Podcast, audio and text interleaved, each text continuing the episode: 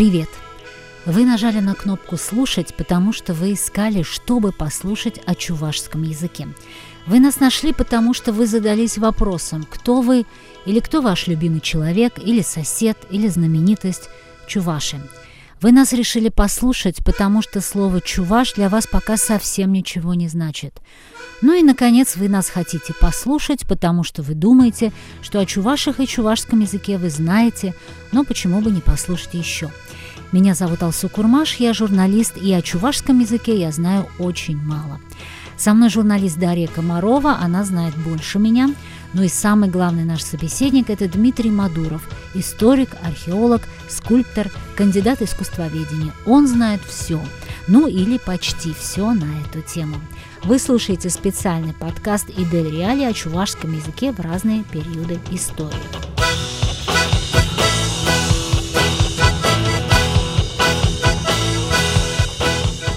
Для того, чтобы этот подкаст было интересно слушать через 10 лет, а может и 15, хочу зафиксировать время. Мы говорим в мае 2022 года.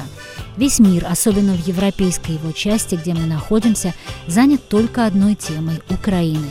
То, что там происходит, Россия называет спецоперацией по денацификации, весь остальной мир это называет войной. 24 февраля российская армия зашла на территорию Украины. События уже сильно влияют на жизнь в России. Это влияние на народы, проживающие в России, будет ощущаться очень долго. С чем же пришли чуваши и чувашский язык к этому периоду истории? Чувашский в школах преподается минимально, дети в городах его не знают. Система сделала свое дело, тем более, что в 2017 году хватило одного слова Владимира Путина, тогда он был президентом, сейчас он пока президент, чтобы буквально за несколько месяцев изменить все национальное образование в России. А именно он сказал, что не родной язык изучать не обязательно, и это начало волну против изучения чувашского в Чувашии, татарского в Татарстане, башкирского в Башкортостане. До этого эти языки были обязательны, они были родными, они были государственными. Затем случилась пандемия ковида, затем Украина, и теперь вообще никому до чувашского языка его развития уже дела нет, казалось бы. Это было такое вступление в стиле «фиксируем время», чтобы не забыть, через что проходят чуваши. Вот смотрите, язык – это э, наша общность, наше мировоззрение. Да? Вот мы сейчас создали такую картину, вот благодаря вам – а, насколько чувашский язык древний и какие у него древние корни. А вот знание этого, вот того, что вы сейчас нам рассказали, как может повлиять на мировоззрение современных чувашей? Могут ли они расправить грудь широко и сказать, вот мы какой великий народ? Либо это наоборот, можно сказать, ну это было так давно, и вообще какое имеет это отношение? Вот, вот что вы, вы как историк думаете? Вы знаете, вот с этих знаний начинается народ. А поэтому, собственно говоря, может быть, эти знания не даются. так. Э, дело в том, что вот я просто, когда меня подобные вещи спрашивают, я привожу в пример еврейский народ. Ведь э, изначально что это было такое? До 1250 года до нашей эры это были бедуины, которые во время восстания 1250-х годов до нашей земледельцы изгнали за Ефрат. Они сконцентрировались, бедуинские рода там, их стали называть ибри, заречные. От этого слова еврей происходит. Вот. Э, и вот из, из, из, из, но были среди них жрецы, которые видели мощнейшие государства ближневосточные. И они стали решать, как из, из этих бедуинов сделать народ. Вот. И они сделали народ. Что они сделали? Они написали историю народов. Первое, что они сделали – и вот вы когда открываете Ветхий Завет, Библию, что вы читаете? Сара родила Авраама, Авраам родил того-то, это, то, то, то. Вы читаете историю бедуинских родов. Это была реальная их история на тот момент. И потом уже на это, дальше следующий этап, они наложили мифологию, своей мифологии тоже не было. Они взяли эпосы о Гильгамеше, легенда о потопе, там еще что-то, другие эпосы месопотамские, месопотамские. Наложили их, вот у вас уже следующий пласт появился, мифологический. Дальше стали это развивать. Вот так начала за 600 лет было написано 46 авторами, Ветхий Завет был написан. И он создал народ фактически. Это как бы жрецы создали народ из этого. Поэтому это такие вещи, как э, история, вера народа, это основа народа, это главная основа народа. И, собственно говоря, э, язык в этом плане, вещь уже немножечко третьестепенной получается – Потому что язык меняется, а эти вещи, они как бы не меняются, неизменны. Как вы э, хорошо перешли э, к теме, которую я сейчас хочу обсудить с вами. Кто в истории чувашского народа, какие личности создавали народ и язык? В какие периоды исторические? Давайте обсудим. Я знаю только одного. Наверное, есть еще другие. Не будем брать историю, что было до первых веков нашей эры. Э, да, там был какой-то язык, который нам сегодня неизвестен. История, в принципе, тех государств, того государства известна уже. Сегодня ее можно легко написать. На Кавказе, получается, этот народ вошел в союз с гуннами и перенял их язык. Поэтому везде упоминаются гунны-савиры, которые терроризируют Персию, Византию и прочее, покоряют там все эти государства. Э, мощнейший народ – ну, потом произошла какая-то распря, княгиня Баарикс э, Савирская разгромила гуннов, две армии, 40-тысячную, 30-тысячную, вот, и создала уже, видим, самостоятельное государство. Но союз какой-то, некий язык, он остался и стал, именно гунский язык стал превалировать. А потом чуваши жили в среде хазар, они входили в хазарский каганат. Они э, контачили с булгарами, серебряными булгарами. Поэтому а это все языки одного плана. Гунны, булгары, хазары – это один и тот же язык. На протяжении полторы тысяч лет мы жили в этой среде. Естественно, язык наш стал тот. Но у нас на каждое слово есть и второе слово. Есть гунское слово, а есть переднеазиатское к нему. То есть свои какие-то корни, они тоже сохранились. Их можно восстановить. Эм, а во время, э, ну, во времена Серебряной Болгарии это был расцвет, поэтому тут сложно сказать, кто на что повлиял, там уже просто как бы все развивалось. Дальше, э, вот э, эпоха Золотой Орды. Естественно, тут началось влияние уже кыпчакских языков. И у нас появляются действительно заимствования. Вот даже если взять пример город Чебоксары. У него два названия. Шубашкар – это булгарское название. И Чебоксар. Вот э, откуда слово Чебоксара взялось? Это изначально я нашел в одном источнике, он назывался Чуксар. Это холм, э, обрядовый холм, холм жертвоприношений. Это вот тот самый холм Чебоксар, на котором Веденский собор стоит. Там действительно святилище было, с булгарских времен еще. Чуксар. Э, вот. А потом, в период Казанского ханства, видимо, он уже стал называться по-татарски, Чебоксар. Чебокса – это Аир, Камыш. Вот. Недаром возле Казани тоже есть Чебоксар город. Вот. Это уже вот чисто кыпчакское татарское название.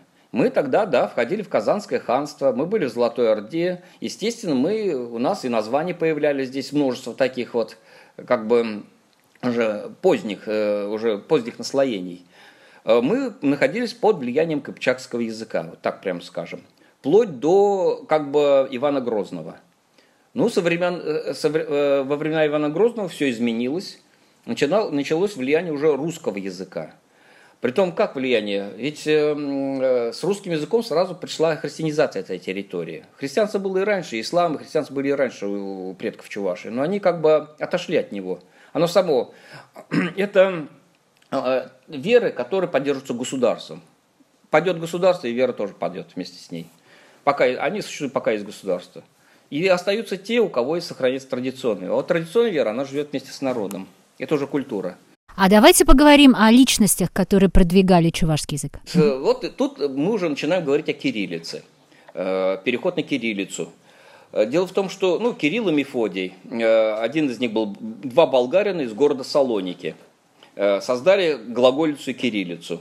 Вот, собственно говоря, какие-то кириллические надписи могли использовать еще и в булгарские времена. И греческие тоже надписи э, тоже использовали. По крайней мере, есть этому доказательства. Э, хотя государство, наверное, все-таки считался арбоязычная графика. Плюс у Чуваши существовала рунопись своя. Э, и в Чебоксарах руническая грамота была найдена. Вот, и предметы есть с, рун, с, с рунами чувашскими. Это как, как кубанское письмо, так называемое. Оно не расшифровано сегодня. Это булгары тоже писали на этом же письме руническом. Так вот, теперь э, появляется кириллица, и вот что возникает. Эм, первый, кто э, осуществляет период это Еремей Рожанский, 1790-е годы. Он создает как бы э, кириллицу для чувашского языка, и создает первые труды на чувашском языке уже, письменные труды. Далее, в 1820 году уже издается псалтырь на чувашском языке.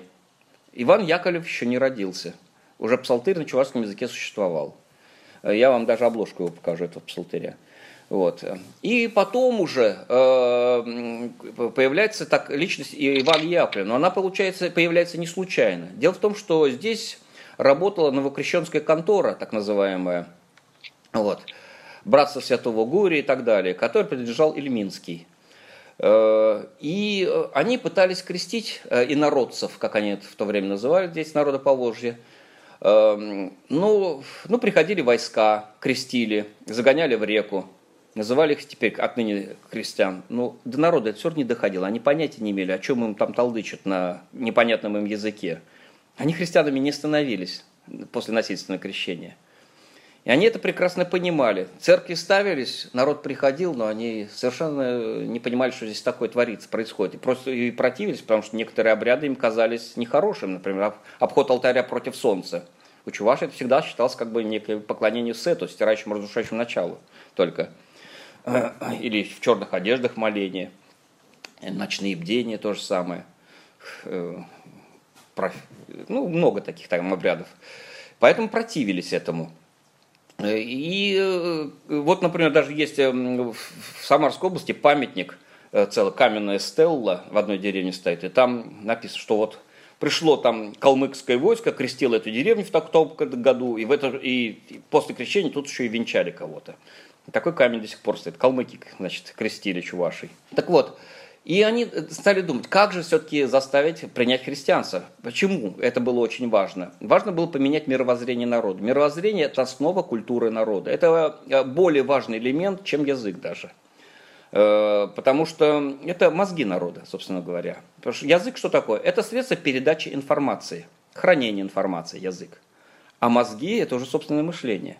Вот это, поэтому важно было, собственно говоря, что-то сделать с мозгами народа, с его мировоззрением. Поэтому важно было подменить традиционную веру на ту, которая была выгодна на данный момент. Христианство, ислам, иудаизм, неважно какую. Вот. Решили подменить в данном случае на христианство.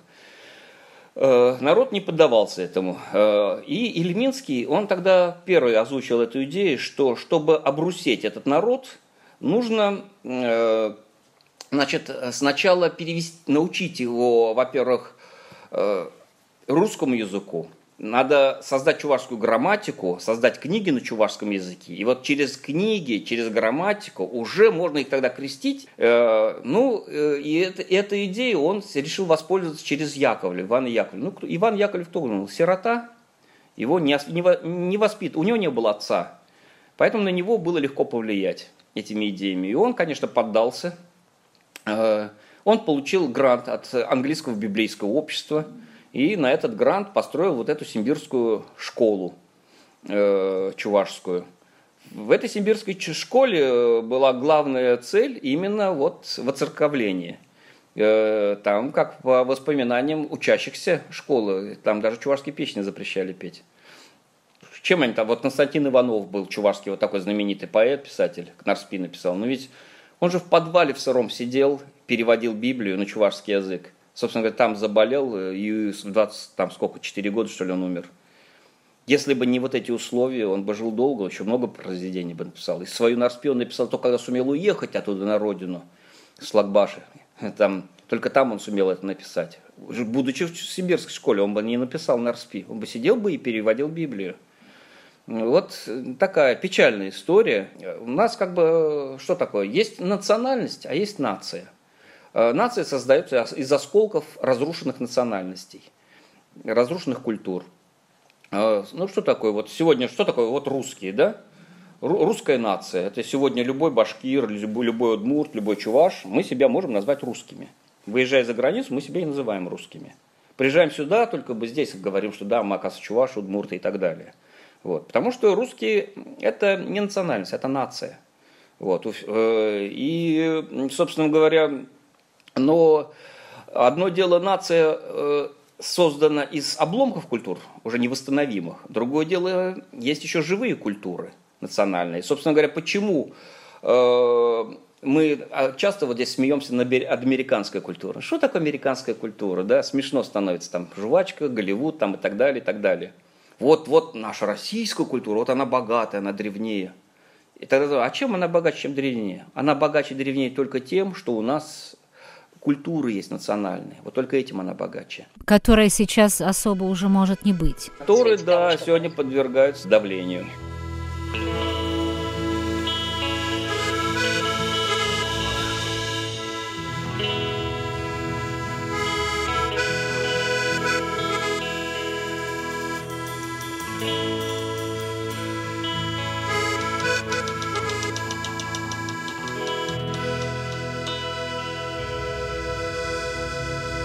А расскажите мне э, о ком-нибудь, кто наверняка закончил свою жизнь там в тюремных застенках за это и был репрессирован, э, чьи произведения помогли поднять самосознание чувашского народа. Наверное, сейчас рассмотрим период уже 20 века, да, начало, конец, то есть когда уже христианизация началась. Кто вот эти имена, что это за люди? Такие вопросы задают, на самом деле, такие темы выводите, за которые э, сегодня можно тут запросто сесть в России. Хорошо, не буду. Вот у нас был Метаваслей, да, поэт, который написал стихи о любви к Чувашии. 25 лет он отсидел, что ли, в ГУЛАГе. Притом он, у него там есть стих, что, говорит, здесь даже слова мерзнут.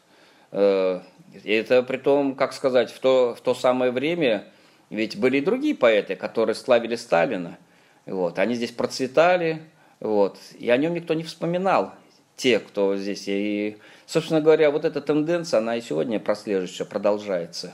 Одни на коне, а другие нет. Вот смотрите, вы сказали замечательную фразу, это вопрос к филологам, кстати, мы с филологами тоже поговорим после этого. Э, отличная тактика э, для того, чтобы народ не, не изучал свой язык, постоянно менять его правила, да, и э, постоянно выпускать новые учебники, причем э, говорить, что те были плохие, а сейчас у нас самые лучшие. И вот эта тенденция вот раз в сколько-то лет э, продолжается, не только с чувашским языком, с татарским то же самое.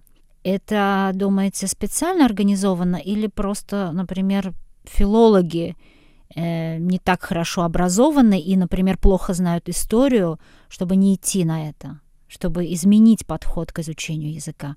Сложно разграничить эти понятия. Тут э, трудно понять, где начинается глупость и где начинается политика. Но судя по тому, как это быстро все проходит, вопреки мнению общественности, что-то еще здесь помогает. Чувашский язык, вот э, вообще чувашская культура очень интересна своей письменностью – Э, ну, я вот говорил, что в Чебоксарах была найдена единственная в мире руническая грамотка. Ну, там 4-5 знаков рунических там с картинкой. Э, собственно говоря, найдены знаки Тура, так как бы у нас там с, с рунописью. И, вот эта рунопись, э, собственно говоря, она сегодня не расшифрована, но мы пытаемся этим заниматься, систематизировать это. Она, и судя по вот этим всем набор знаков, она относится вот так называемой кубанской письменности. Это булгарская рунопись. Вот. Эм, то есть, в принципе, в ближайшем как бы, будущем вполне возможно перевести эти тексты. Вот каждый руни, рунический текст, почему рунический текст сложно переводить? Потому что их создавали определенные люди каждый раз. Вот так Архон Енисейский лет э, рунописи был, э, создал приближенный э, там тюркского Кагана в свое время, Истеми, по-моему, вот, э, известная личность. Каждый раз это были личности, и поэтому среди этих рун очень сложно на, на, э, взять какую-то преемственность найти, поэтому трудно перевести. Но не так, как, например, с германской или шведской футаркой. Она была, это просто была латиница, которую переделали в, в написание э, под рунопись. Вот, поэтому она легко переводится. А что там в содержании? Примерно какое? Содержание не знают, есть просто обрывки текста не переведенные. Вот. Это надгробия, это какие-то знаки тура, вот э, на них тексты, какие-то есть медальончики э, с текстами э, руническими. Пока все это не переводится. Более того, у чуваша помимо рунописи есть ведь чувашские цифры, и они есть там в некоторых вариациях, Притом, если мы посмотрим, притом эти рунические эти цифры, они использовались и удмуртами, и марийцами, но это было в наше влияние на них. Вот. И там у них тоже поэтому своя, есть своя специфика. Откуда она вообще пошла? Это? Я пытался разобраться. Ведь это тот же самый, как бы, эти римские цифры, так называемые. Они очень похожи на них, но с некоторыми отличиями. Где они зародились? Они зародились в Передней Азии. Это, это, это вот эти цифры. И их э, на итальянский полуостров принесли этруски в IX веке до нашей эры. То есть получается, что с 9 века до нашей эры э, существовал и второй как бы очаг вот этой вот письменности знаковой, который сегодня сохранился у чувашей. Э, цифровая письма. Более того, у чувашей сохранились тамги цифр. То есть каждой цифре еще своя тамга была. Есть, была такая зафиксированная письменность. Э, есть родовые знаки, анапаллы, то есть, или тюрки тамга ее называют – Эм, родовые знаки, ну, у каждого рода был свой знак, и при как бы отделении одной семьи от другой какой-то элемент к этому знаку добавлялся. И среди, что интересно, среди чувашских родов есть такие тамги, которые восходят к булгарской тамге. Э, были государственные такие знаки тамги. Э, тамга булгар известный, тамга сувар. Э, тамга булгар это как буковка А с надломленной вниз перекладинкой. И тамга сувара – это напоминающий плуг, такой значок. Они отчеканены на монетах. Собственно говоря, их тамга хазар. Хазар тоже известный, трезубец с ответвлением боковым. Э, э, далее. Э, я даже пытался такую целую таблицу сделать, как учебное пособие со всеми этими знаками, но, к сожалению, она не прошла через институт образования. Ну, ладно, со временем. Что важнее вы считаете сейчас э, молодому поколению? Вот знать все, что вы сейчас рассказали, или научиться говорить? Или и то, и то? Я считаю то и то, конечно, изучать. Единственное, что это сейчас очень сложно. Вот у меня сын растет, я бы очень хотел, чтобы он знал чувашский язык. Он и сам этого хочет. Но где он его слышит, этот язык? Нигде. В школе ну, что там преподают? Практически ничего. Скорее всего, это поколение вырастет тоже без языковой уже. Эм. Чуваши сейчас язык перенимают от родителей в деревнях. В городе уже все это как бы. Но можно же создать систему образования, можно открыть школы. Теоретически. Если бы это было можно, наверное, давно бы это сделали. Вот смотрите, у нас у всех растут дети, да, сейчас. И я хочу, чтобы этот э, подкаст э, слушали через 10 лет, через 15 лет. И чтобы, послушав этот подкаст, его продолжили разговором о чувашском языке, чувашской культуре и чувашской истории. О чем, думаете, будут говорить э, наши дети, либо их сверстники, историки через 15 лет о чувашском языке? Сначала, Дмитрий, вы Потом, да, Дарья, вы тоже ответьте, пожалуйста. Ну, я думаю, к тому времени э, будет больше известно интересных фактов о чувашском языке, больше все это будет описано. Э, наше поколение, я надеюсь, будет умнее нас. И, э, конечно, будет больше интереса к этому, чем сегодня. И, а вот этот интерес, собственно говоря, его трудно угасить. Достаточно, в принципе, с чего все это начинается, когда человек задает впервые себе вопрос, кто я такой – как только человек задал впервые в жизни себе этот вопрос, за ним идут ответы, и он выходит на свою культуру, на своих предков. Начинается связь и развитие. Только после этого вопроса. Но, к сожалению, большая часть э, населения в мире, оно себе такой вопрос не задает ни разу в жизни. Ну, может, если люди бы задавали этот вопрос, они бы больше читали, больше знали историю, и, может быть, эм, мир был бы другим? Они бы стали искать ответы, мир бы стал другим, конечно конечно, стал бы другим, более терпимым, наверное.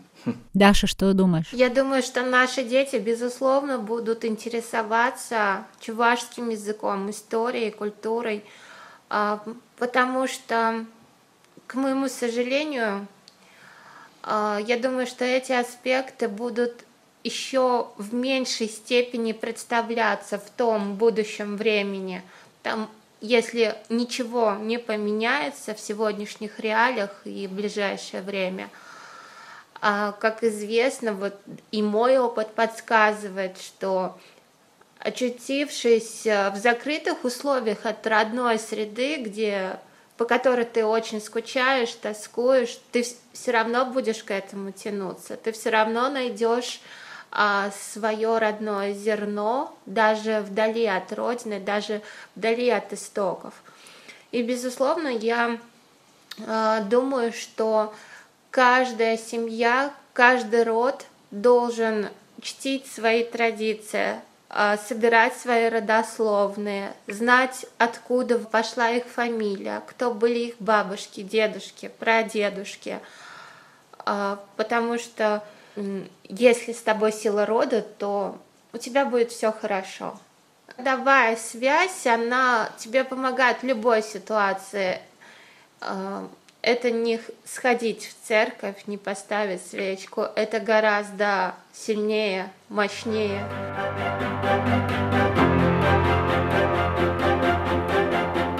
Это был специальный подкаст Идель Реали о чувашском языке, о разных периодах в его истории и развитии, кто влиял на него, какие события влияли и что потом случилось. Вместе с историком, кандидатом искусствоведения Дмитрием Мадуровым мы провели вас через историю расцвета и падения чувашского народа и чувашского языка. Ну а вы, послушав этот подкаст, наверняка задумаетесь о тех временах, когда чувашскому языку было хорошо, что это были за времена и что надо делать, чтобы было развитие развития, чтобы дети задавали вопрос «Кто я?» и чтобы находили на него ответ. Вы слушали Идель Реалии.